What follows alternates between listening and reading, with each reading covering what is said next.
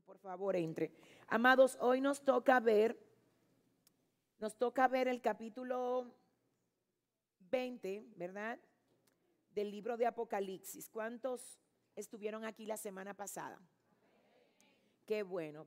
Pues fíjese, ya nosotros estamos prácticamente culminando lo que ha sido esta serie. Como saben, el libro de Apocalipsis tiene 22 capítulos y hoy nos corresponde ver el capítulo número 20. Así es que damos gloria a Dios por cómo Él nos ha ido guiando durante todo este tiempo y nos ha ido ayudando a entender el contenido de este libro que es temido por muchos, no comprendido por algunos y sobre todo importante de entender por todos. Creo definitivamente que Apocalipsis es un libro relevante para lo que es el conocimiento integral que debe de tener todo cristiano en cuanto a lo que es el plan del Señor para con nosotros. Antes de dar inicio oficial a este tiempo, yo quisiera agradecer de todo corazón a las personas que estuvieron orando por nosotros y por el viaje que tuvimos ahora a Venezuela. Hace unas horas pudimos llegar aquí y de verdad que damos al Señor la gloria porque solo para que tengan una idea, de todo lo que Dios hizo posible en aquel lugar en el fin de semana. Anoche tuvimos en uno de los estadios de Maracaibo, donde se convirtieron al Señor aproximadamente 800 vidas. Así es que decimos gloria a Dios por esto. Dios lo hace, a Él sea toda la gloria. Y solo les digo cómo Dios se glorifica para que ustedes sepan que mientras yo no estoy aquí, Fíjense, yo siempre le pido al Señor que lo que sembramos afuera se coseche en la casa. Sepan que el que sostiene esta casa es el Señor. Y cuando ustedes no me ven aquí, ustedes de algún modo están participando en el resultado que se está viendo de parte de Dios en el lugar donde Él nos envía. Así es que siempre oren, pero sí le tengo que decir que cuando nos toque estar en otro lugar que no es este, hay una parte de nuestro corazón que está pegada aquí. Pero nos alegra ver todo lo que Dios hace, aunque nosotros estemos ausentes. Porque la gloria y la, manifestación de Dios en esta casa no depende de un humano, depende de que el Señor plantó su gloria aquí, se mudó aquí, la manifestación del Señor está aquí. ¿Cuántos dicen amén? Amén, gloria al Señor pues eh, nos gozamos en Dios y de verdad agradecemos a todo el pueblo venezolano que nos recibió con tanto amor y con tanto afecto. De verdad que me siento parte de ustedes. Nuestro ministerio se siente parte de ustedes y cada día nos conectamos más a todas las promesas que Dios le ha dado a esa hermosa nación y creemos que le falta muy poco tiempo a la manifestación cabal de todo lo que Dios ha dicho que va a hacer en la tierra de Venezuela. Les amamos y le bendecimos en el nombre de Jesús. Igualmente en este momento queremos dar la bienvenida a todos los que están aquí de visita. Sé que tenemos visitas internacionales en la noche de hoy. Me parece que de Colombia, de Ecuador, Dios mío, pero esta iglesia es bendecida. ¿De dónde más nos visitan? Todo el que nos visita, levante su mano. Perú está aquí con nosotros. Amén. Los pastores de Colombia también, ¿verdad? Estados Unidos, ay Dios mío, bienvenidos a Soplo de Vida, qué bueno tenerles con nosotros. Y de aquí, de Santo Domingo, tenemos a alguien que venga por primera vez en la noche de hoy. Vamos a aplaudir a Dios por todos los que hoy están en medio nuestro. Bienvenidos, bienvenidos, bienvenidos. Amén. Siéntanse en casa. Ahora sí vamos a dar inicio a lo que sigue de la serie del libro de Apocalipsis, que es específicamente el capítulo 20, y cuando todo el mundo lo tenga, por favor, nos dice amén. Libro de Apocalipsis, capítulo 20.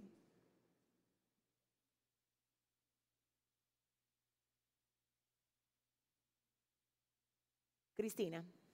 La palabra se lee en el nombre del Padre, del Hijo y del Espíritu Santo.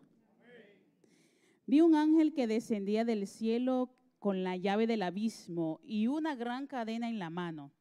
Y prendió al dragón, la serpiente antigua, que es el diablo y Satanás, y lo ató por mil años. y lo arrojó al abismo y lo encerró y puso su, sello sobre él para que no engañase más a las naciones hasta que fuesen cumplidos mil años. Y después de esto debe ser desatado por un poco de tiempo. Y vi tronos y se sentaron sobre ellos los que recibieron facultad de juzgar. Y vi las almas de los decapitados por causa del testimonio de Jesús y por la palabra de Dios, los que no hablan los que no habían adorado a la bestia ni a su imagen y que no recibieron la marca en su frente ni en sus manos, y vivieron y reinaron con Cristo mil años. Pero los otros muertos no volvieron a vivir hasta que se cumplieron los mil años. Esta es la primera resurrección. Bienaventurado y santo el que tiene parte en la primera resurrección. La segunda muerte no tiene potestad sobre estos, sino que serán sacerdote de Dios y de Cristo y reinarán con él mil años. Cuando los mil años se cumplan, Satanás será suelto de su prisión y saldrá a engañar a las naciones que están en los cuatro ángulos de la tierra, a y Magot, a fin de reunirlos para la batalla, el número de los cuales es como la arena del mar. Y subieron sobre la anchura de la tierra y lo rodearon el campamento de los santos y la ciudad amada. Y de Dios descendió fuego del cielo y los consumió. Y el diablo que los engañaba fue lanzado en el lago de fuego y azufre, donde estaba la bestia y el falso profeta, y serán atormentados día y noches por los siglos de los siglos. Y vi a un gran trono blanco y el que estaba sentado en él, de delante del cual huyeron la tierra y el cielo, y ningún lugar se encontró para ellos. Y vi a los muertos, grandes y pequeños, de pie ante Dios, y los libros fueron abiertos, y otro libro fue abierto, el cual es el libro de la vida. Y fueron juzgados los muertos por las cosas que estaban escritas en los libros, según sus obras. Y el mar entregó los muertos que había en él, y la muerte y el Hades entregaron los muertos que había en ellos. Y fueron juzgados cada uno según sus obras. Y la muerte y el Hades fueron lanzados al lago de fuego. Esta es la muerte segunda. Y el que no se halló inscrito en el libro de la vida fue lanzado al lago de fuego. Gloria a Dios. Miren, este capítulo habla específicamente de dos acontecimientos proféticos que están programados. El primero es el reino milenial y quiero para edificar a todos que ustedes por favor traten de prestarme el mayor nivel de atención posible. Yo sé que a veces les entra eh, notificaciones por el celular. Trate de desconectarse cuando usted está conectado con la palabra porque este tipo de temas va a requerir toda su concentración. Amén. Miren, aquí en el capítulo 20 del libro de Apocalipsis nos habla la palabra en la primera parte del capítulo acerca del reino milenial. ¿Qué es el reino milenial? Es un gobierno dirigido por Jesucristo que va a tener una duración de mil años. Por eso se llama reino milenial. Amén. ¿Cuál es el propósito de este reinado? Quiero que usted oiga. El propósito del reinado milenial, con la figura de Cristo presidiéndole, es mostrarle a la humanidad cómo hubiese sido todo si el hombre no peca en el huerto del Edén. Cómo hubiese sido la vida. Cómo hubiese sido la relación aún entre el hombre y los animales. Todo será pacífico todo será ordenado, el juicio será equitativo. Él juzgará con equidad y juicio de justicia perfecta a las naciones. Porque hay personas que juzgan, pero no juzgan con juicio de equidad. Hay personas que están en puestos de justicia, pero no lo hacen en el orden correcto. En ese sentido, Jesucristo sería el modelo perfecto de un gobierno. En ese sentido, la humanidad tendría la oportunidad de ver cuál hubiese sido el resultado de la obediencia del hombre si el hombre no hubiera pecado en el huerto del Edén. Entonces aquí hay algo interesante y yo quiero que ustedes lo vean conmigo. Esto que quiero que veamos está en Lucas 1, 32 al 33. Lucas 1, 32 al 33. ¿Qué dice? Este será grande y será llamado Hijo del Altísimo, y el Señor Dios le dará el trono de David su padre, y reinará sobre la casa de Jacob para siempre, y su reino no tendrá fin. Ok, entonces aquí vengo con un punto muy interesante. Quiero que ustedes sepan que en la palabra del Señor a Dios se le llama todopoderoso, que quiere decir que Él hace todo lo que Él quiere hacer, todopoderoso, todo lo puede, todo lo puede. Para nosotros los humanos hay límites y por más riqueza que alguien tenga, por más capacidad, por más reconocimientos terrenales, hay una parte que siempre va a estar limitada en el humano. El humano no puede hacer cosas que a veces quiere hacer por más que haya aprendido, por más que se haya desempeñado en cargos importantes. Va a haber siempre algo que va a hacer que el hombre tenga que reconocer su limitación. Eso pasó con el famoso, eh, el famoso productor de la marca de Apple, Steven Jobs, quien en una de las formas como se expresó en los últimos días de su vida, él dijo, es increíble ver cómo yo tuve la oportunidad de recaudar una fortuna de 7 mil millones de dólares. Ver cómo yo pudiera pagar al especialista más capacitado del mundo o de diferentes ramas, yo pudiera pagar a los mejores para que me quiten esta enfermedad, pero nadie puede, porque ya lo que yo estoy pasando sobrepasó el límite de los humanos. Él tenía una fortuna de 7 mil millones de dólares, pero esa fortuna no le podía comprar la salud. Bien, hay gente que tiene de todo, tiene fama, tiene todo lo que usted se pueda imaginar, pero está vacío. Porque es que el único, el único que llena el vacío del humano se llama Jesucristo. El hombre tiene limitaciones, el hombre se ve frente a escenarios de la vida donde se frustra, porque por más que tiene en un lado, a veces paradójicamente carece de todo en otras áreas de su vida. Entonces, en ese sentido, Dios no es como los hombres, a Dios no le hace falta nada. Dios no necesita del hombre, el hombre necesita de Dios. Dios no hizo al hombre por necesidad, lo creó por amor. ¿Por qué sé que no lo hizo por necesidad? Porque antes de que el hombre existiera, ya Dios era todopoderoso.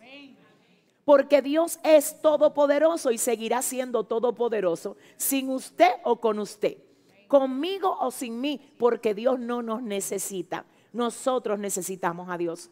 Pero además de que es todopoderoso, dice la palabra, oiga bien, que es omnisapiente, que todo lo sabe, que todo lo sabe, que es omnipresente, que está en todo lugar. Amén. La Biblia llama a Dios Padre, lo llama altísimo, lo llama soberano, lo llama de diferentes formas, pero yo me he dado cuenta que en ninguna parte dice que Él es presidente no lo llama presidente, lo llama rey. En términos de gobierno, la Biblia hace referencia a Dios diciendo que Él no es presidente, que Él es un rey. Ahora, ¿cuál es la diferencia entre un presidente y un rey? Por ejemplo, por el presidente hay que votar. El presidente se elige, hay que elegirlo por elecciones. El rey nadie lo elige, se establece por decreto. Entonces el Señor quiere aclararnos hoy a todos nosotros, yo no soy presidente, no necesito de una Cámara de Diputados ni de senadores para que aprueben lo que yo quiero hacer. Porque lo que el rey dice se establece por encima de todo el que le quiera llevar la contraria. Y eso es exactamente lo que ha pasado contigo. Como Dios no vino a ti como un presidente, Él vino como rey de tu vida. Él no te pide permiso a ti acerca de lo que Él quiere hacer contigo. no necesita tu firma para llevar a cabo su propósito contigo. ¿Alguien está entendiendo? Tampoco necesita firma de diputado que representen los amigos que tú tienes o la familia que tú tienes. Y que yo tengo que ver si ella se lo merece. Aunque haya gente que crean que tú no te mereces lo que Dios ha dicho que te va a dar, Él como quiera. Aunque haya gente que para ellos tú no califiques para ser usado por el Señor, Dios ha determinado usar de hecho a lo vil y lo menospreciado del mundo. Dios mío, mi alma adora a Dios. A lo vil y lo menospreciado del mundo. Él ha determinado usar. ¿Y sabe para qué? Para avergonzar a los sabios, para avergonzar a lo fuerte. Así es que tenga cuidado si usted está rechazando gente que a primera vista no dan una buena impresión. Porque es que Dios es experto sacando de una ramera como Raab, una mujer que sirva de puente para salvación de su pueblo Israel. Usted tiene que leer esa historia. Dios es tan tremendo que de una mujer moabita llamada Ruth, saca una mujer valerosa que luego la exhibe en la genealogía de Mateo, como diciendo, ella sale de Moab, que significa tina de basura, pero yo la saqué de la basura para exhibirla en la genealogía de Jesucristo. Si usted va a aplaudir, hágalo bien. Dígale ahora a su vecino, Dios no es presidente. Dígalo, dígalo, Él es rey, Él es rey. Amén. ¿Sabe algo? El rey, el rey es dueño de todo lo que posee su territorio. El rey patrocina lo de él. El rey se ocupa de cuidar todo lo que está bajo su dominio. De hecho, cuando Jesús llamaba a los discípulos y les decía, ven, sígueme, le decía, si ustedes me siguen a mí, no se tienen que preocupar por nada, porque en el momento que me siguen, yo me encargo de patrocinar todo lo que ustedes son. Solamente síganme. Por eso dice la palabra, buscad el reino de Dios y su justicia y las demás cosas vendrán por añadidura. Ahora bien, quiero que oiga, hay algo interesante. Si Dios es rey, Jesucristo también lo es.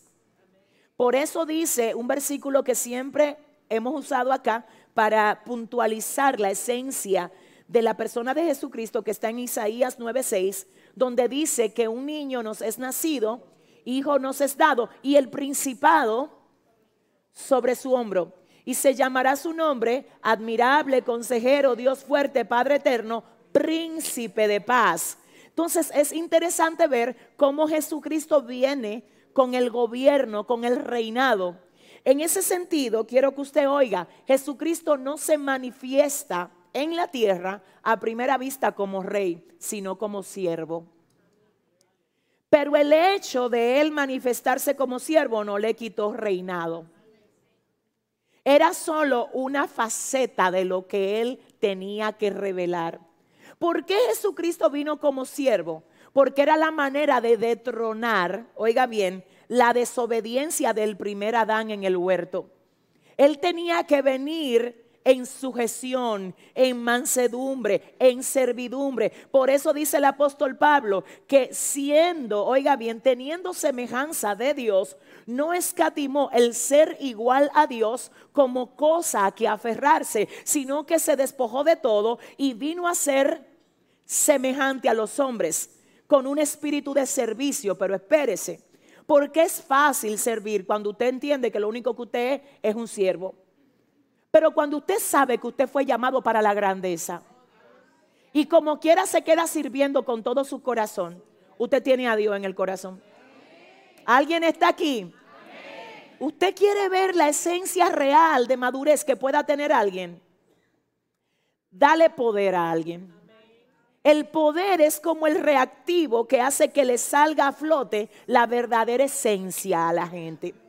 Dale una posición. Jesucristo sabiendo que Él era rey, vino aquí a lavarle los pies a los discípulos.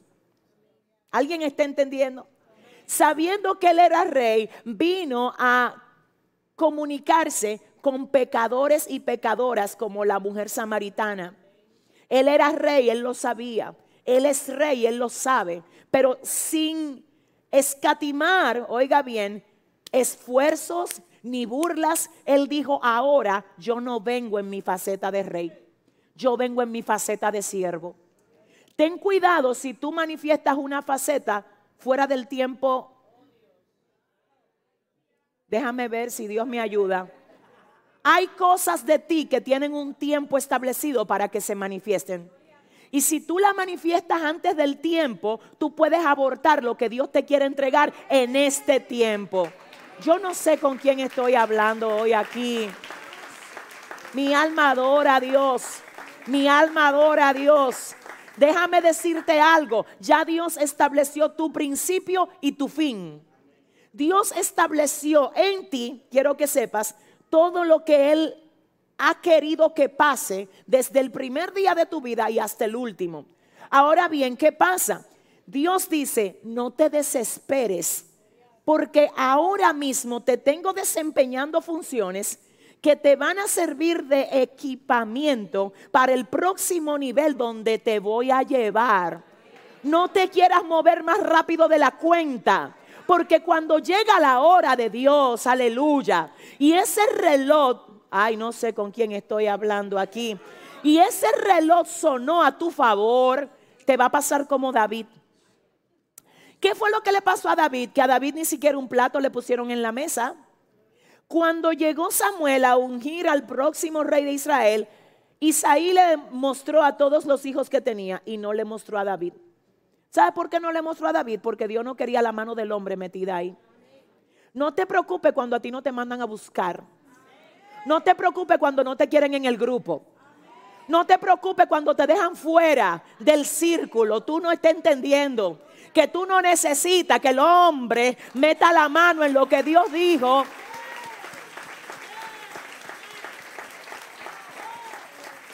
Aleluya, aleluya.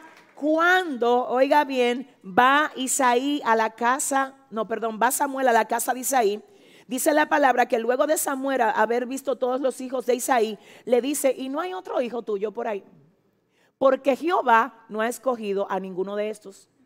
¿De qué sirve que escoja el hombre cuando Jehová no ha escogido? Déjame hablar de parte de Dios aquí. Hay posiciones que Dios tiene reservadas para ti en otro tiempo. Y muchas veces esas posiciones están llenas por alguien que lo eligió el hombre no lo eligió Dios. Pero cuando tú alcances la plenitud del equipamiento que Dios quiere que tú tengas cuando llegues ahí, Dios va a armar algo para que esa posición quede desocupada y tú puedas establecerte en lo que ya Dios estableció para ti. Yo no sé con quién estoy hablando hoy aquí. ¿Alguien comprende? Déjeme ver. Ahora bien, hay algo que me llama la atención. Como el linaje de David es el que también está impregnado en la persona de Jesucristo. Déjeme decirle algo que me parece interesante. David se convirtió en muchacho demandado con la unción de rey arriba. Y dice la palabra que Samuel va y lo unge en el capítulo 16. Pero en el capítulo 17 el papá le dice a David, ahora yo quiero que tú agarres una canasta que está llena de panes allí, llévale panes, queso y mantequilla a tus hermanos y ve a ver si están bien.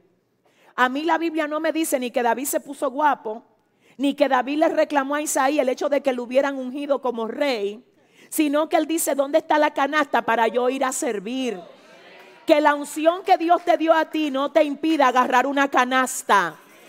El verdadero liderazgo, oiga bien, la verdadera unción marca precedentes cuando aprende el valor de servicio. Usted no se puede creer tan líder y tan grande que usted ya deje de servirle a los otros. Porque toda posición de liderazgo, Dios, tiene su mayor brillo y relevancia cuando se convierte en un ente de servicio. ¿Habrá alguien aquí que lo entienda? Ahora bien, Jesús viene a la tierra y no viene como rey, no viene a manifestar su reinado, viene a manifestar su sumisión. Su sumisión. De hecho, oiga bien lo que pasa. Dice la palabra que a él en su momento de agonía le ponen un letrero arriba que dice rey de los judíos, pero era de burla. Donde también le decían, si tú salvaste a tanta gente, sálvate a ti. Le ponen una corona de espina a modo de burla, de bullying, y él sigue callado siendo rey. No se defendió, él pudo, si él hubiese querido, él hace que descendiera fuego del cielo y quemara a toda esa gente. Pero él solamente dijo, Padre, perdónalos, porque no saben lo que hacen. Nada de esas burlas, nada de esos acusamientos pudieron quitarle la esencia de rey. Lo único que no era el tiempo de que él la manifestara. Porque él tenía que pasar en sí en la etapa de siervo. Cuidado si tú no estás pasando en sí en la etapa de sumisión que Dios te ha puesto a pasar ahora en tu trabajo. Porque hasta que no pasas en sí en la etapa de sumisión en tu trabajo, no puedes ser supervisor del área. Yo no sé con quién estoy hablando.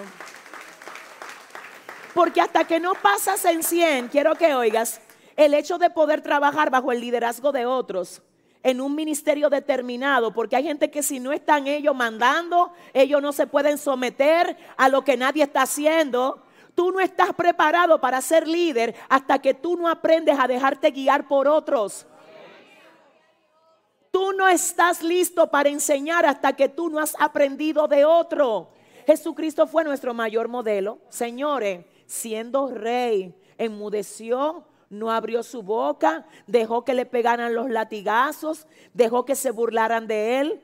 Te digo algo, mi alma adora a Dios. Cuando se burlen de ti, deja que se burlen. Cuando te rechacen, deja que te rechacen. Tú sigues sirviendo porque tu esencia está ahí. Y en el momento que Dios determine, en el momento que Dios determine, aleluya, aleluya, se va a manifestar. Tú sabes algo, déjame decirte esto. Hay muchos niños y adolescentes que fueron subestimados en sus casas por sus hermanos, por sus padres. Y a veces hoy, esos son los que están manteniendo toda la familia. ¿Alguien está entendiendo? Porque en la casa nadie notó que la esencia que tenían ellos era tremenda, aunque en el, aunque en el momento no era visible.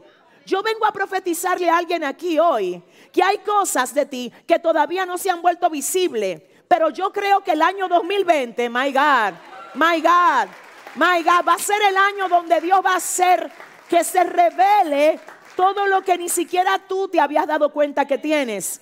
Dile a tu vecino ahora mismo, este es el año de la manifestación de todo lo que Dios ha dicho que va a hacer. ¿Alguien cree esto hoy aquí? Le voy a decir algo. Cuando se manifiesta lo que Dios ha dicho que va a hacer contigo, no necesariamente es que se cumple, es que tú lo comienzas a ver. ¿Alguien está aquí? Y cuando tú lo comienzas a ver es porque se te cayeron las escamas. Cuando tú lo comienzas a ver es porque se te cayó la venda de los ojos. ¿Sabes por qué Jesús no discutía? Porque él sabía lo que era. Y lo que tú sabes lo que tú eres, tú no lo discutes. Cuando tú sabes quién tú eres, ninguna cosa contraria a lo que tú sabes que eres te mueve. My God, ¿con quién vine a hablar? Dice la palabra que Herodes le pregunta diciendo, entonces tú eres rey. Como quien dice, entonces a ti te cogió la loquera con decir que tú eres rey. Jesús tiene un estilo de responder que yo lo admiro, yo lo admiro. Y él simplemente le dice a Herodes, tú lo has dicho. Te guste a ti o no, yo soy rey. Pero yo no vine a discutir contigo. Ah, porque a mí discutir contigo no me sale. Yo no estoy en tu nivel, tú no entiendes esto. Alguien está aquí. Aleluya. Aleluya. Oh, gloria a Dios. Ten cuidado, déjame decirte una cosa y yo voy a ser bien clara con ustedes. Ten cuidado si tú te desenfocas oyendo, oyendo palabras que pueden traer confusión a lo que tú eres. Mira, tú tienes que saber, porque es que cuando tú sabes quién te llamó, quién fue que te dijo camina y hacia dónde Dios te lleva, se te pueden parar al lado, hacerte bullying a burlarse de ti, pero tú estás tan enfocado. Y a mí me huele que hay dos o tres gente enfocadas aquí. Enfocadas. ¿Dónde están los enfocados? Miren, oiga esto, Lucas 1:32 habla de que nació un rey. Pero no dice en ninguna parte del texto que Jesús manifestó su reinado. De hecho, déjeme decirle, los judíos cuando se enteran del nacimiento de Jesús no creen que él era el rey. ¿Y por qué no creyeron? Porque el rey que ellos esperaban era un rey diferente. Era un rey que tenía que venir con muchas pompas, con mucho lujo, con mucha, bueno, montado en caballos y jinetes, como los reyes de otras naciones. Jesús nació en un pesebre. No tenía donde recostar su cabeza.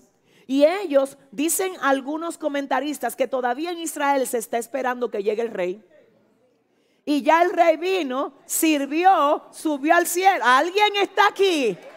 Porque lo que pasa es, escuche bien, que cuando usted tiene una idea preconcebida o un paradigma de cómo van a ser las cosas o cómo usted quiere que sean las cosas, usted puede tener la bendición a su frente y no entender y que estar esperando la bendición. Y Dios hace rato, pero mi hijo, Israel esperando al rey, el rey entre ellos. Y en una ocasión Jesús dijo, pero ustedes digan que están esperando el reino de Dios y el reino de Dios está entre vosotros. Que Dios permita que no haya nadie aquí que esperando la bendición y la bendición frente a ellos. Pero es que la bendición que yo quería no era así, yo quería una bendición así.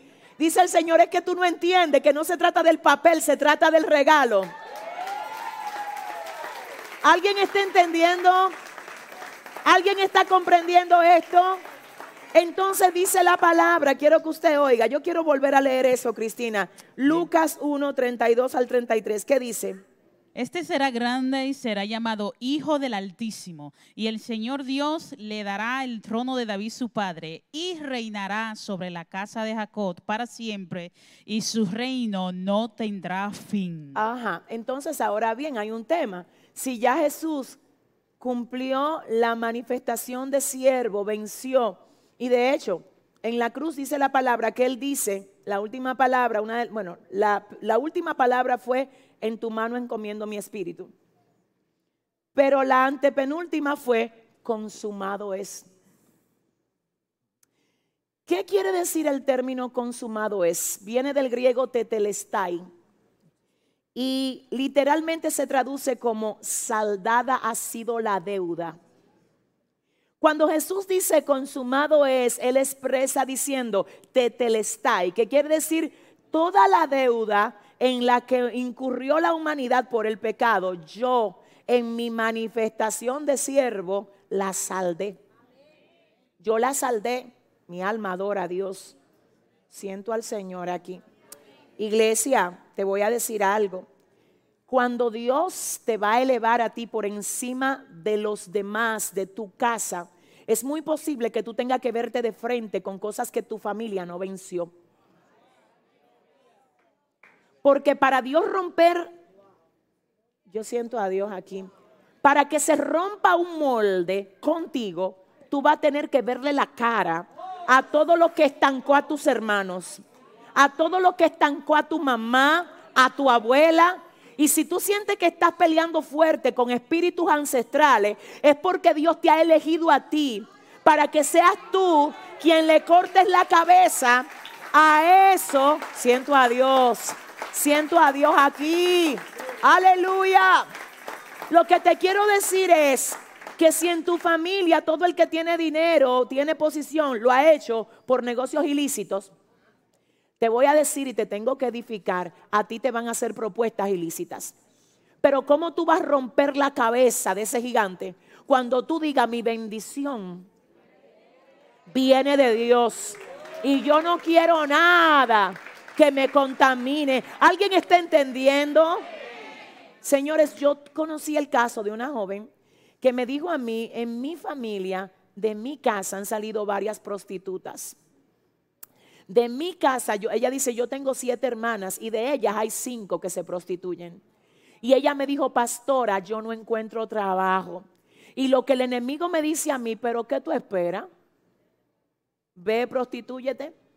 Hace poco le conseguimos una beca y ahora ella acaba de instalar un centro de uñas en una de las partes de la ciudad. Le está yendo bien y ¿sabe lo que ella representa? Una que voló la cabeza diciéndole al diablo no.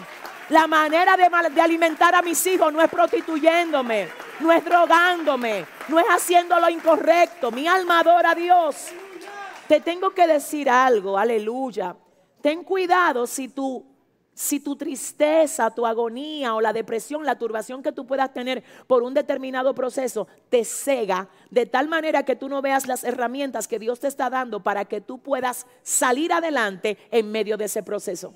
¿A qué me refiero? Y no sé por qué Dios me guía por aquí. Hay gente que no saben que hay muchísimos cursos gratis que pueden hacer para para aprender un oficio, para que te ganes tu pan de cada día sin tener que incurrir en cosas ilícitas. Pero ¿qué te dice Satanás? Tú no tienes nada, tú te vas a morir de hambre, no hay trabajo, veas lo malo, ves roba, ve involúcrate. Dile al que te queda al lado, no aceptes sus ofertas.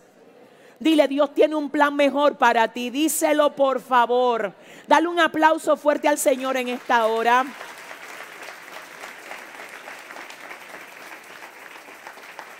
Y, y a mí me llama la atención esto porque, miren señores, yo tengo que decirles a ustedes que no podemos dejar de ver lo que pasa en Mateo 4. En Mateo 4 y en Lucas 4. 4 de Mateo y 4 de Lucas hablan lo mismo. ¿Qué es lo que dicen? Hablan de la tentación de Jesús. Diciendo, por ejemplo, si alguien me busca Mateo 4, lo voy a agradecer mucho. Cristina, Mateo 4, el verso 1. Yo solamente quiero dejarme guiar por el Señor. ¿Ustedes me lo permiten? Mateo 4, ¿qué dice Cristina? Entonces fue Jesús llevado al desierto por el Espíritu. para- Léelo. entonces, fue, entonces Jesús fue llevado por el Espíritu al desierto Para. para ser tentado por el diablo. Lo primero es, y yo quiero que usted oiga, que si el primer Adán pecó por haber tenido un encuentro con una oferta fuerte de parte de las tinieblas, ahora Jesucristo aparece como el postrer Adán. El infierno dice, yo conozco los Adanes. Y si el primer Adán pecó porque no supo resistir la tentación de no comer del árbol del bien y del mal, a este postrer Adán yo ya le tengo la forma como va a caer. Entonces dice Mateo 4, ¿qué es lo que dice el verso 1? Entonces Jesús fue llevado por el Espíritu al desierto para ser tentado por el diablo. El cielo tenía que poner a Jesús, oiga bien, en un escenario donde Satanás apareciera, perdónenme, pero si iba a vencer lo que el primer Adán no venció, tenía que verse de frente con eso. Si tú dices de mi casa, yo voy a ser el que va a marcar la, la diferencia, ajá, pues tú te vas a ver de frente con todo lo que se vieron de frente, tus abuelos, tu papá, tu mamá, tus hermanos. Entonces cuando tú te veas de frente, acuérdate cómo es que esto se maneja. Cuando aparece Satanás en el desierto y le dice a Jesús, tú tienes hambre y tú eres Adán, tú eres el postrer Adán. Así es que convierte estas piedras en pan. Jesús le dice, te equivocaste. Al primer Adán tú lo engañaste, a mí no. Es más, voy a irme más profundo. Hay cosas que en un tiempo tú le hiciste el frente o te hicieron el frente a ti y tú no las venciste. Pero ahora Dios ha cambiado tu esencia y tú no eres el mismo. Y tengo que decirte que cosas que en otro tiempo tú no venciste, ahora te van a ver la cara otra vez. ¿Por qué tú dices, ven acá, pero yo pensaba que ya tú había terminado? No ha terminado hasta que tú no lo venzas. Ay, Dios mío. No ha terminado hasta que tú no lo venzas.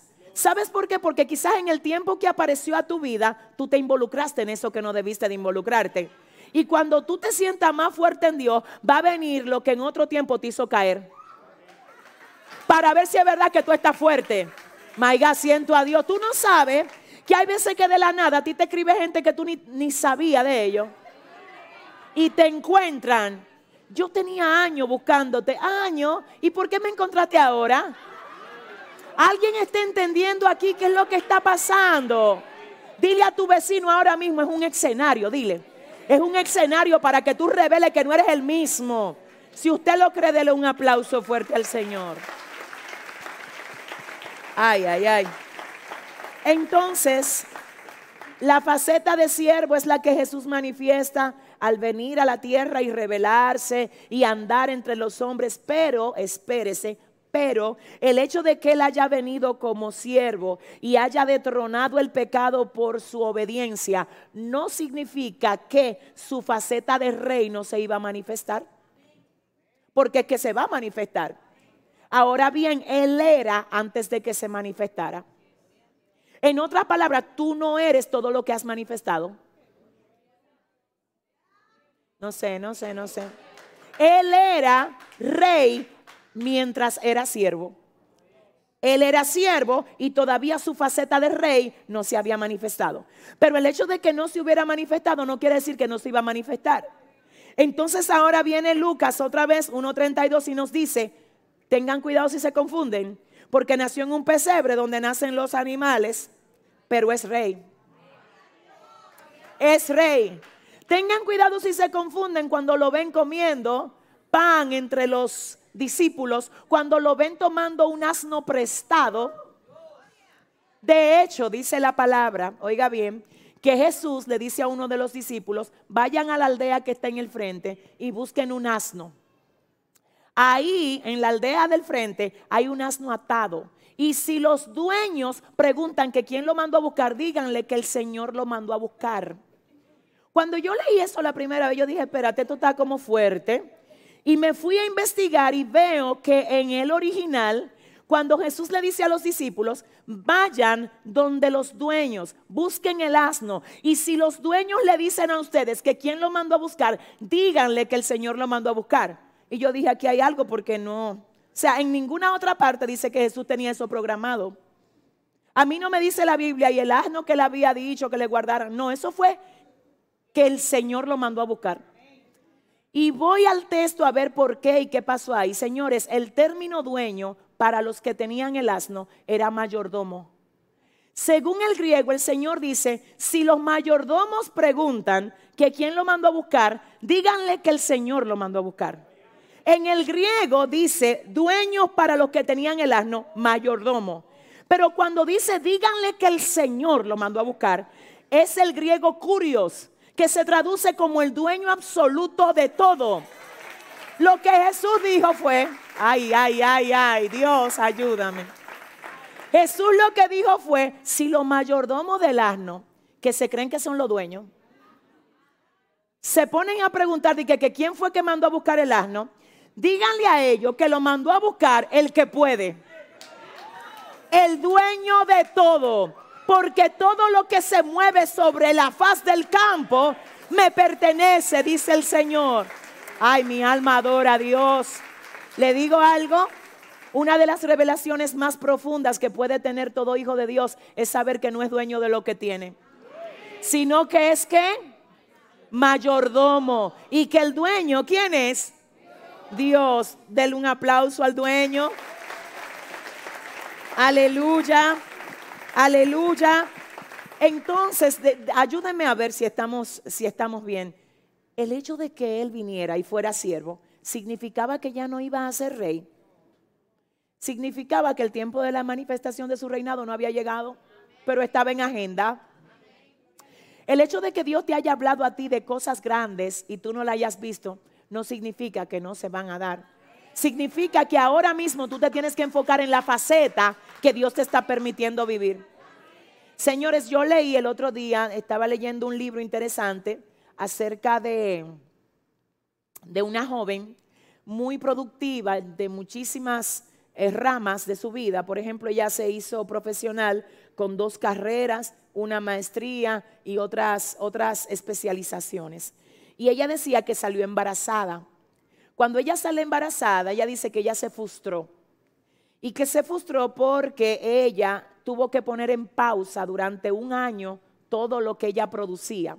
Y ella va donde su papá y le dice al papá, me siento morir, porque yo siento que me estoy estancando. Y el papá le dijo, tú lo que no entiendes es que ahora mismo hay una faceta de ti que te está demandando. Eso que tú estás haciendo no es estancamiento, es que tú estás sembrando en otra faceta. Tienes un año, siembra bien, Porque cuando tú vuelvas al rol de tu trabajo, tú vas a saber que sembraste en ese año, en esa bebé, todo lo que tú le pudiste pasar como madre y que lo cumpliste. Lo que él le quiso decir fue lo siguiente, no dejes que cosas que ahora mismo tú no puedes hacer te quiten efectividad en lo que tú sí puedes hacer. Ay, pero yo no sé con quién estoy hablando. Y a veces tú dices, mira, yo te tengo que decir, a veces Dios te tiene por un tiempo como ama de casa nada más. Dedícale tiempo a tu casa. Límpiala bien, ponla bonita, cocina los mejores platos. Eso no es estancamiento, eso es manifestación en otro rol. ¿Alguien está entendiendo? ¿Alguien está entendiendo? A veces Dios te tiene de ayudante de otro. Ayúdale bien. Te voy a decir cómo tú tienes que ser ayudante de otro. Sea ayudante de otro como tú quieres que sea el ayudante tuyo. Cuando te toque a ti tener a un ayudante, mi alma adora a Dios. Lo que te quiero decir es que Jesús fue nuestro mejor modelo. Él no andaba buscando primeros lugares. Él dijo que yo no vine a buscar primeros lugares, yo vine a servir. Yo vine a servir, aleluya. Fue a servir que yo vine, aleluya. Pero ahora en el milenio Él no viene a servir como siervo nada más, sino que viene a practicar un servicio desde su posición de autoridad. ¿Cómo? Como rey.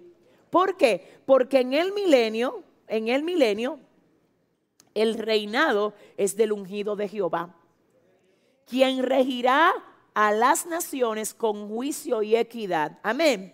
En ese sentido también nos dice el capítulo 20, bueno, tú puedes leerlo otra vez, Cristina, perdón, hasta donde yo te diga.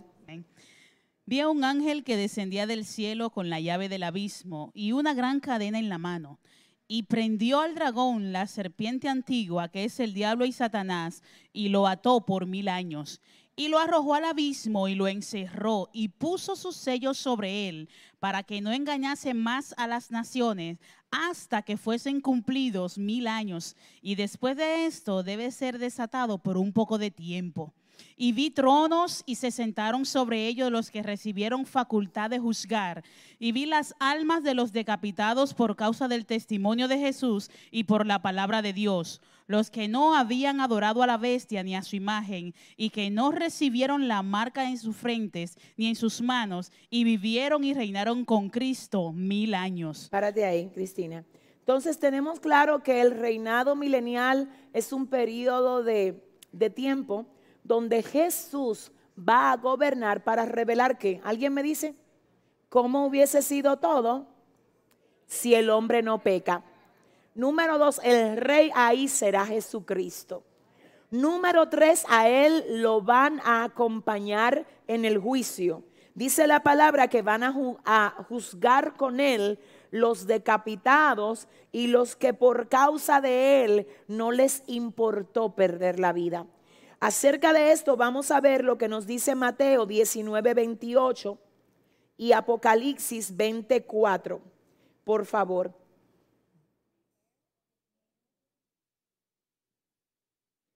Perdón, Mateo 19, 28 y Apocalipsis 24. Y Jesús les dijo, de cierto os digo que en la regeneración, cuando el Hijo del Hombre se siente en el trono de su gloria, vosotros que me habéis seguido, también os sentaréis sobre doce tronos para juzgar a las, a las doce tribus de Israel. Muy bien. Ahora Apocalipsis 24. Y vi tronos y se sentaron sobre ellos los que recibieron facultad de juzgar. Y vi las almas de los decapitados por causa del testimonio de Jesús y por la palabra de Dios, los que no habían adorado a la bestia ni a su imagen y que no recibieron la marca en sus frentes ni en sus manos y vivieron y reinaron con Cristo mil años. Muy bien. En este reinado, una de las cosas que van a pasar es que los animales los animales van a poder convivir el uno con el otro sin que uno ataque al otro. Se dice que va a haber un nivel de mansedumbre en el reino animal que hasta un niño podrá pastorear al león, al oso. Es algo tan glorioso que yo quiero que ustedes, para que lo entiendan, vayan ahora mismo al libro de Isaías, capítulo 11, versos 6 al 9. Morará el lobo con el cordero y el leopardo con el cabrito se acostará. El becerro y el león y la bestia doméstica andarán juntos y un niño lo pastoreará. La vaca y la osa pasearán, sus crías se echarán juntas y el león como el buey comerán paja. Y el niño de pecho jugará sobre la cueva del áspid, y el recién detestado extenderá su mano sobre la caverna de la víbora no harán mal ni dañarán en todo mi santo monte, porque la tierra será llena del conocimiento de Jehová, como las aguas cubren la mar. ¿Entendieron eso? O sea, miren, señores, ese va a ser un tiempo tan tremendo que el hombre que lo pueda, que lo pueda ver, lo pueda vivir, lo pueda palpar, va a decir, wow, todo lo que perdimos al haberle fallado a Dios en el huerto del Edén, porque esa hubiese sido la forma de vida del hombre, porque ese era el deseo de Dios para el hombre, que el hombre no va a dejar de ver aunque sea en el milenio. Ahora bien, ¿qué pasa? Dentro del milenio hay gente que aún viendo esto no se va a arrepentir. Aún luego de haber vivido este tipo de gobierno, del reinado del Señor Jesús, ellos luego de ahí no se van a arrepentir, sino que, mire, déjenme decirle algo importante. En el capítulo anterior nosotros leímos, ¿cuántos recuerdan? Que hay una batalla entre el dragón, ¿recuerdan? Entre la bestia, hablamos de la Trinidad satánica, el que no estuvo le invito a escuchar eh, ese estudio, pero ahora tenemos algo aquí que no quiero dejar pasar, y es que en el tiempo del reinado de Jesucristo, Satanás será atado por mil años. En ese tiempo, Satanás será atado, no será todavía para ese momento echado en el horno de fuego no, sino que va a estar atado. Y cuando termine el reinado de los mil años, ese reinado de gloria, ese reinado de la revelación del deseo del corazón de Dios, se va a desatar a Satanás otra vez. Para que él entonces tenga oportunidad de engañar otra vez a los que se dejen engañar. Y dice la palabra que aún luego de esto, muchos serán engañados y los que, oiga bien, sean arrastrados por el dragón o por la serpiente antigua, serán echados en el horno de fuego que arde de día y de noche, oiga bien, por el Señor. Entonces, en ese sentido, yo quiero que usted sepa esto. Yo quiero que usted sepa que no hay manera de escapar de lo que viene y del gran juicio ante el trono blanco que todos nosotros tenemos que ser testigos de Él. No hay un solo humano que pueda escaparse del juicio que viene. Ahora bien, me parece interesante el hecho de que en el mismo capítulo la Biblia diga que el Señor hará que el mar entregue a sus muertos, que la tierra vomite a sus muertos. ¿Qué significa eso? Que aún la gente que se desapareció, de que una yola se lo tragó, que nadie supo de ello, van a tener que ir al trono que aún la gente que la enterraron, que no nadie se enteró, la tierra va a tener que soltarlo. Y esto, por supuesto, es una manera de entender, es una manera eh, eh, de describir lo que va a pasar para que nosotros sepamos que, que ni uno va a quedar sin convalecer ante el trono de Dios. ¿Alguien está aquí? Dile al que te queda al lado, Dios juzgará a todos, sin excepción alguna. Pero antes del juicio el Señor va a hacer, oiga bien, que todos los que aún a este nivel pudiesen haberse arrepentido, el Señor va a hacer que no les haya faltado la oportunidad de hacerlo. Y que si ellos deciden no hacerlo, no sea porque no tuvieran la oportunidad.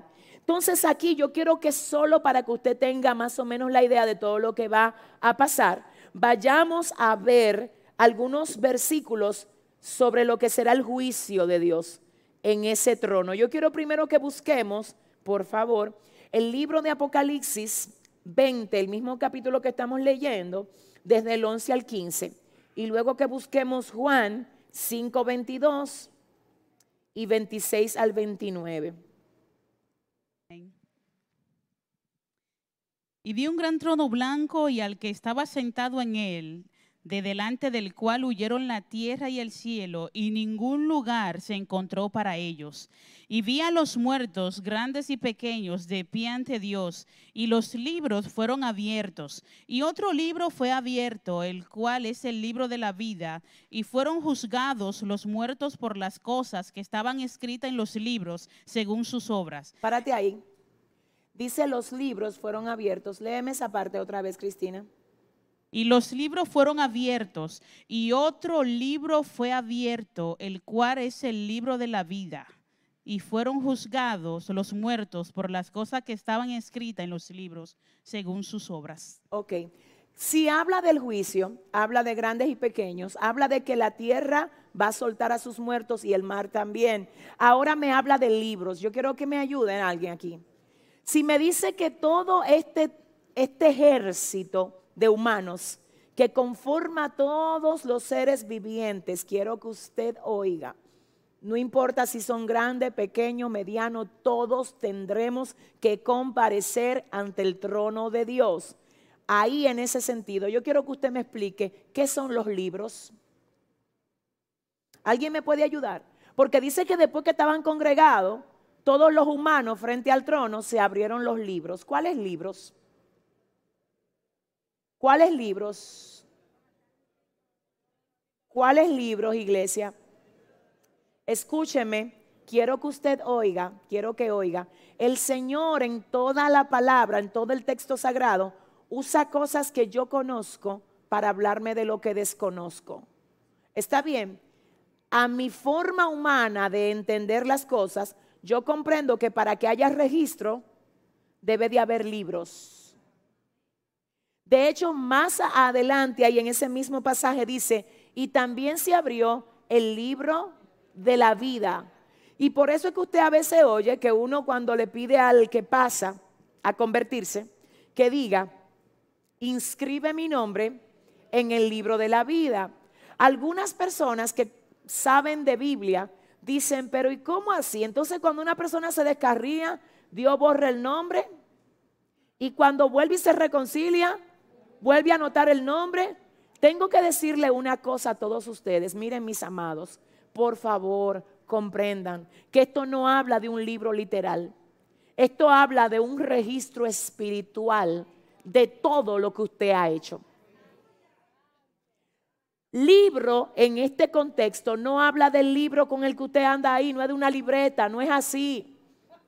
Eso es límite para Dios. No, en Dios no hay límites. La Biblia dice que Él cuenta, wow, Él llama por nombre a todos sus ejércitos, que Él tiene un conteo exacto aún de la hebra de tu cabello que se te cae cada día. Dios no necesita un libro para que se registre lo que Él quiere que se registre. Él lo tiene todo ahí.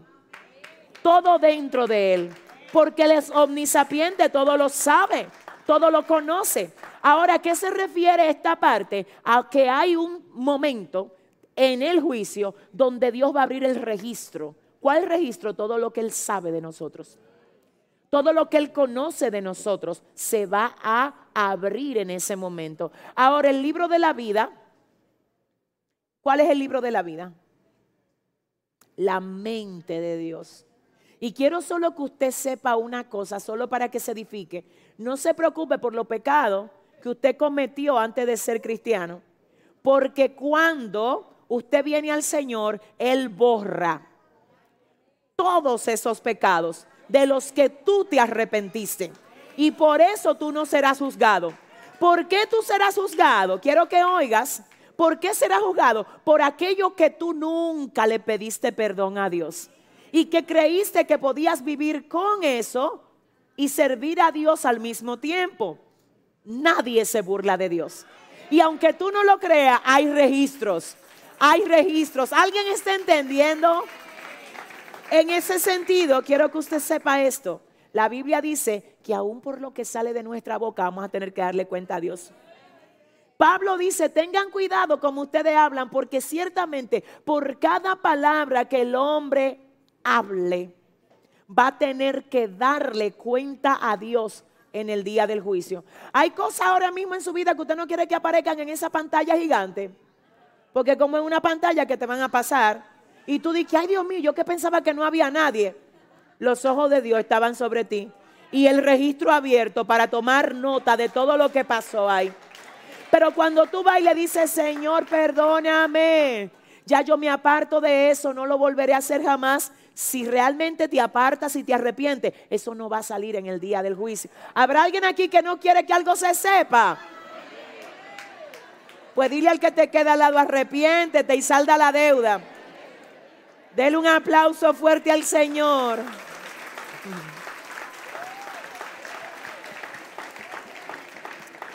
Entonces, fíjese algo, yo quiero que leamos ahora Juan 5, 22 y 26 al 29 y vamos a terminar aquí solo con la parte del juicio. Porque el Padre a nadie juzga, sino que todo el juicio dio al Hijo muy bien. Porque como el Padre tiene vida en sí mismo, así también ha dado al Hijo el tener vida en sí mismo. Y también le dio autoridad de hacer juicio por cuanto es el Hijo del Hombre. No os maravilléis de esto, porque vendrá ahora cuando todos los que están en los sepulcros oirán su voz, y los que hicieron lo bueno saldrán a resurrección de vida, más los que hicieron lo malo a resurrección de condenación. ¿Entendieron eso?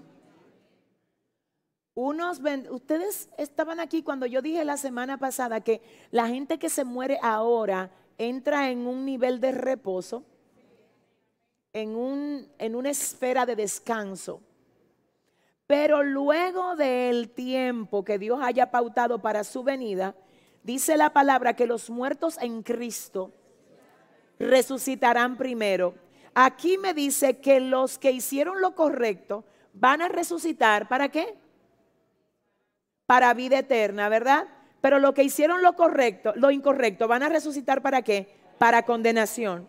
En ese sentido, yo quiero que usted vaya a Mateo 25, 31 al 41.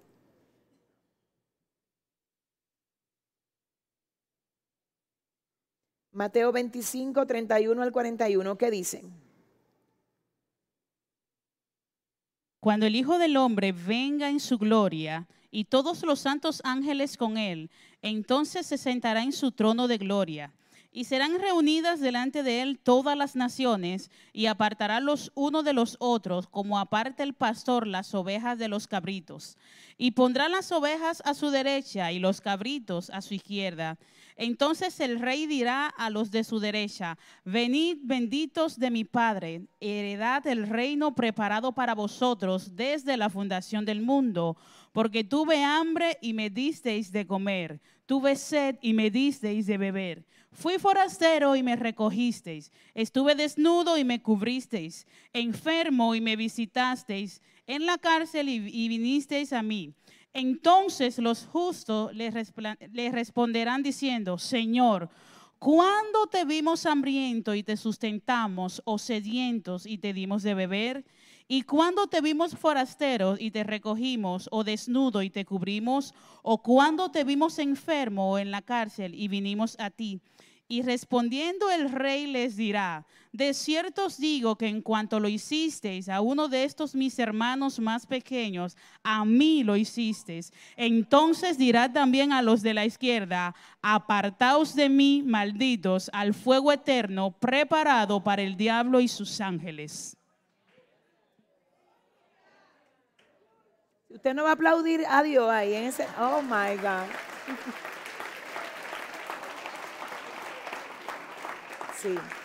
Mire, le voy a decir algo. Las buenas obras, ya con esto termina, bueno, de hecho, ya con esto casi estamos, cinco minutos más y nos vamos. Miren, las buenas obras no salvan, perdóneme, pero el que es salvo manifiesta buenas obras. ¿Entendió? Quiero decirle algo más, iglesia, escuche esto. Mucha gente dice, eso es de lo que dicen Señor, Señor. Y el Señor dice que en aquel día no lo va a conocer. Porque en mi nombre echaron fuera demonios, en mi nombre sanaron enfermos. Déjeme decirle algo acerca de eso que quiero que usted nunca se le olvide. Mire, una cosa es operar en un evento determinado Y otra cosa es dar un fruto continuo y constante. Hay gente que están manifestando eventos, están haciendo oraciones de evento. Claro, Dios lo hace y no es por ello, es a favor del que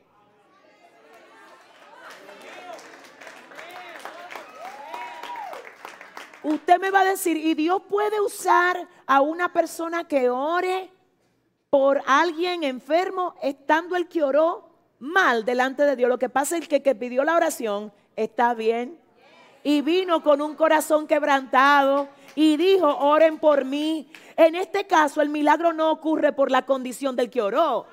Ocurre por el corazón del que pidió la oración y por la misericordia del Dios que hizo la sanidad.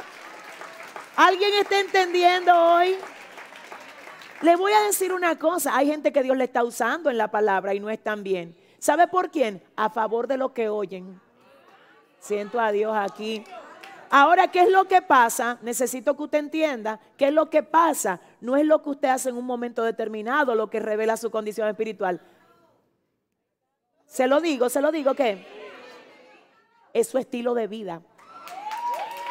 Porque si tu estilo de vida no es coherente con lo que tú manifiestas en tus eventos, tengo que decirte que tú estás dentro del grupo de lo que le van a decir, pero tú echaste fuera demonio y yo no te conozco.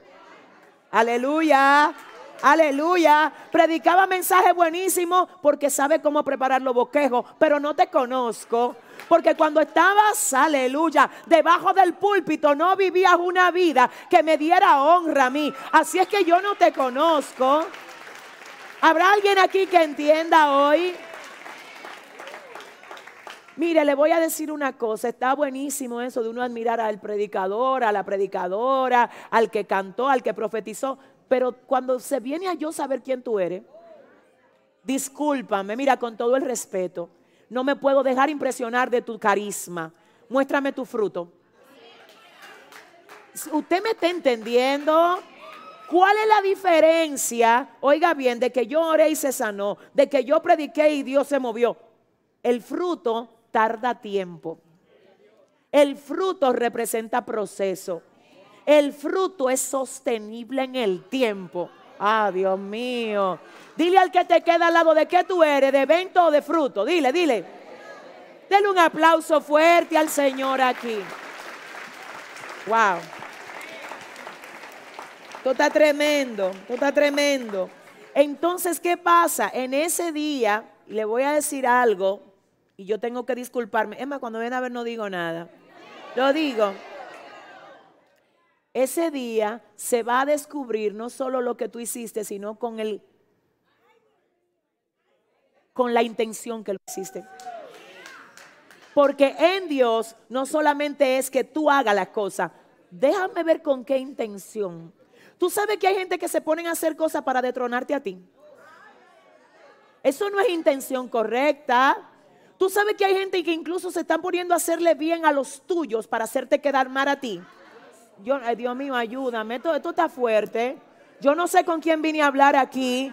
Hacer bien es bueno, pero ¿con qué intención? Con la intención de hacer que el otro diga, mi mamá no hace eso, mi, mi mujer no hace eso. Ten cuidado con tú hacer buenas obras con malas intenciones. Porque las buenas obras de Dios se hacen con intenciones buenas para que todo sea edificante como Dios quiere que sea. Denle un aplauso fuerte al Señor ahora. Oh, gloria a Dios. Entonces diga conmigo, viene el día del juicio, dígalo, viene el día del juicio. Y ahí usted va a ver a todo el que usted ahora mismo quiere. Pero ¿por qué que Dios no lo parte? Porque tanta, dice Dios, que todo está programado. Mira, tanta guerra que me ha hecho, dice el Señor, tranquilo, tranquilo, tranquilo, todo tiene su tiempo, todo tiene su tiempo. Y finalmente dice aquí, los cielos y la tierra serán destruidos. Y esto lo vamos a ver, señores, ya para terminar el capítulo y en la semana que viene continuar con el capítulo 21. Me dan dos minutos para ver estos versículos. Rápido, busque segunda de Pedro 3.10. ¿Qué dice Cristina? Mateo. Pero el día del Señor vendrá como 24, ladrón en la 25. noche, en el cual los cielos pasarán con grandes truenos, y los elementos ardiendo serán deshechos, y la tierra y las obras que en ellas hay serán quemadas. Muy bien. Ahora, ¿usted se imagina tanta gente invirtiendo en una tierra que será quemada? Y descuidando lo que va a permanecer para siempre, que es su espíritu. Ahora, ¿dónde va a permanecer su espíritu? Yo no lo sé. Hay dos lugares. Yo nada más sé que va a ser en uno de los dos lugares que va a permanecer. Dile al que te queda al lado, ¿dónde será que tú vas a permanecer? Denle un aplauso fuerte al Señor.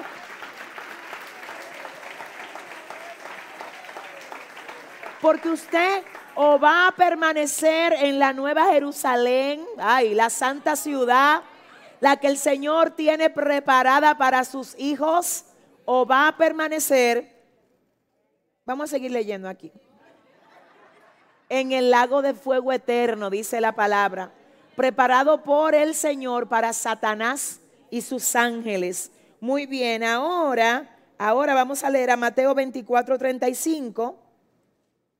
El cielo y la tierra pasarán, pero mi palabra no pasarán. Muy bien. Apocalipsis 21, 22.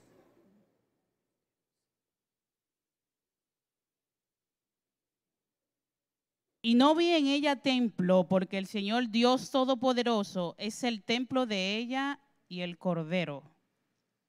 Señor, ¿ustedes tienen idea de lo que va a hacer eso? Vivir con Jesucristo eternamente en la santa ciudad y que no haya necesidad de templo porque... Lea eso otra vez, Cristina. Y no vi en ella templo, porque el Señor Dios Todopoderoso es el templo de ella y el Cordero.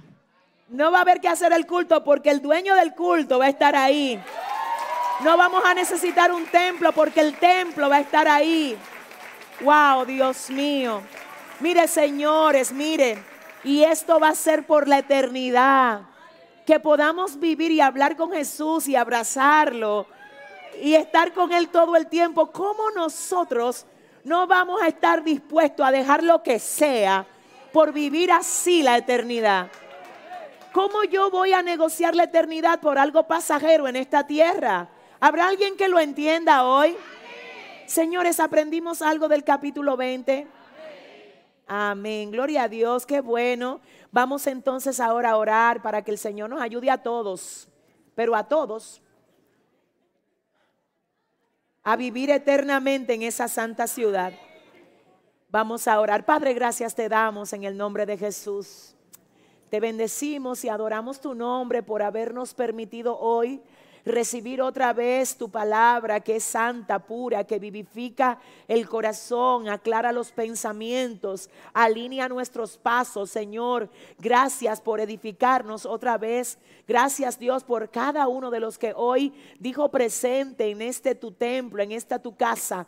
Y muchísimas gracias por los que hoy también estuvieron conectados con nosotros desde diferentes lugares. Padre, permite que esta palabra, Dios, germine en nuestro corazón y pueda dar el fruto que tú quieres que dé. Para la gloria y honra de tu nombre, Dios, te lo pedimos en el nombre del Padre, del Hijo y del Espíritu Santo. Amén. Bendiciones a todos.